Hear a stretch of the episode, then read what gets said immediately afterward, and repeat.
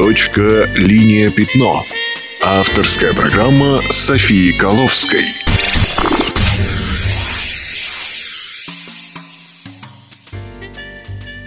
Всем привет! С вами София Коловская, и это передача «Точка. Линия пятно» – программа о том, как стать иллюстратором. Среди вопросов, которые вы мне присылали, очень часто встречается такой – как разработать свой стиль, что для этого нужно?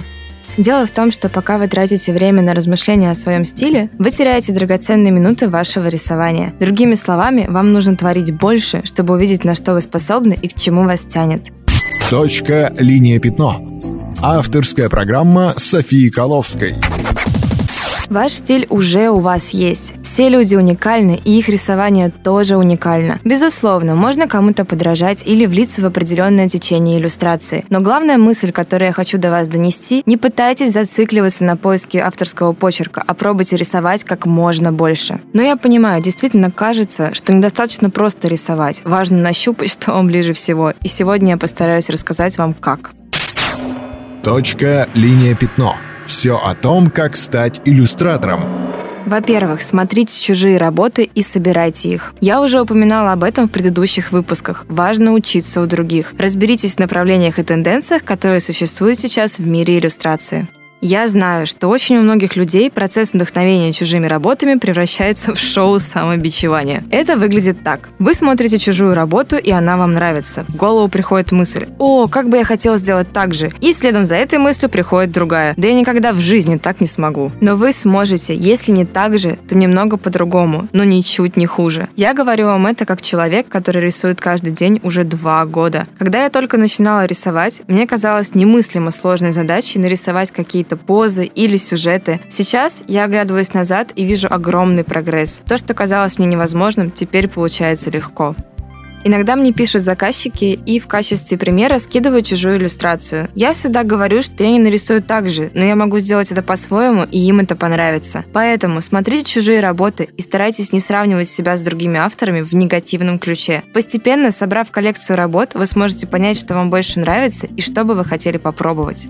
И отсюда следует второй пункт – пробуйте. Пробуйте как можно больше техник, материалов и тем. Чтобы нащупать, что вам нравится, нужно не бояться экспериментировать. Будьте готовы к тому, что вы можете испытать гнев и ярость от того, что что-то не получается. Вы будете ненавидеть себя за какие-то ошибки и биться головой об стол. Ничего не выходит, но не смейте останавливаться, потому что после всех этих страданий вы будете награждены ощущением, что нашли то, что вам нравится и то, что у вас получается.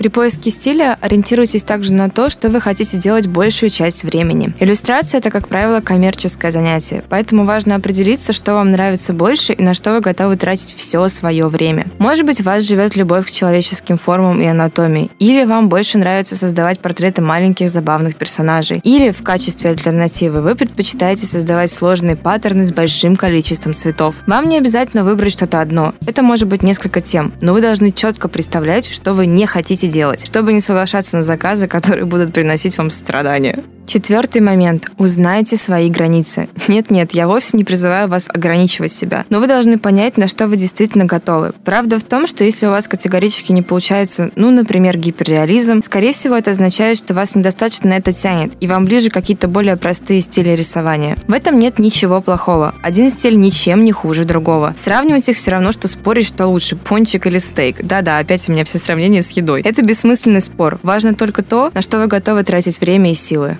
В-пятых, не бойтесь копировать. Вначале вам будет сложно придумать что-то кардинально свое. Попробуйте копировать технику или манеру любимого автора. Не надо рисовать точно такие же работы, но можно заимствовать приемы. Все люди находятся под влиянием внешнего мира. И то, что вы читаете и смотрите, что вы видели и испытали в жизни, это все отразится на ваших иллюстрациях. Если вы постоянно практикуетесь и смотрите любимых авторов, то естественный уникальный стиль самостоятельно выйдет на первый план. Маленький совет для тех, кому кажется, что вы уже нащупали стиль, и вы рисуете так какое-то время. Я знаю по себе. Иногда наступает момент, когда вы чувствуете, что вам это надоело, однако кардинально поменять что-то сразу очень сложно. В этом случае попробуйте поменять не стиль, а технику. Рисуйте в вашем стиле, но попробуйте неожиданный, может быть даже пугающий материал. Допустим, вы всегда рисовали только руками. Попробуйте компьютерную графику. Вы рисуете только акварелью, попробуйте переключиться на графику. Это воспитание экспериментом. Оно вам поможет не заскучать и не замкнуться в том, что вы уже умеете. Подводя итог итог всему вышесказанному, поиск вашего стиля должен состоять из трех моментов. Вы должны, во-первых, вдохновляться и узнавать все о мире иллюстрации и других авторов. Во-вторых, регулярно практиковаться в рисовании. И в-третьих, любить то, что вы делаете. Я знаю, многие думают, что существует какой-то рецепт по поиску стиля. На самом деле это всегда индивидуальный путь, полный проб и ошибок. Кто-то проходит его быстрее, в то время как другим людям нужно намного больше времени. И это нормально. Если вы не сможете сразу найти стиль, рисуйте, как рисуется. Постепенно не вы его найдете, а он вас. Это были самые простые советы, как нащупать ваш стиль. В следующем выпуске я расскажу вам, как показывать и продвигать ваши работы. С вами была София Коловская. Не бойтесь пробовать новое.